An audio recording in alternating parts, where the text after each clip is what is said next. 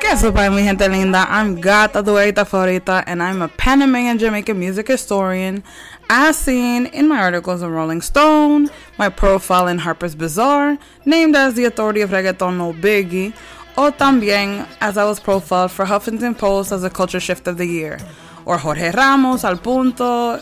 Take your pick, I'm there, baby. Reggaeton is an incredibly intelligent genre, but its evolution wasn't easy and without pain. And a lot of people don't get that. Race, drugs, clout, religion, sex, and money, ya tu sabe, are the key motivators of its evolution. A lot of people don't understand the socio-political ties of the genre, but don't worry, no te preocupes, I got you.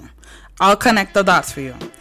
And I'll do it featuring some exciting guests, like some first hand sources. You already know the people who are actually there. We'll spice things up from time to time.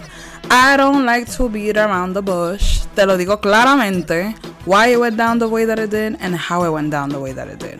So get your knees ready. Nos vamos abajo here in Perreo 101, the first bilingual podcast dedicated to the history, analysis, and musicology of reggaeton. Hosted by yours truly, Katelina Gata Eccleston, tu gatita favorita. Ay. Vamos para allá.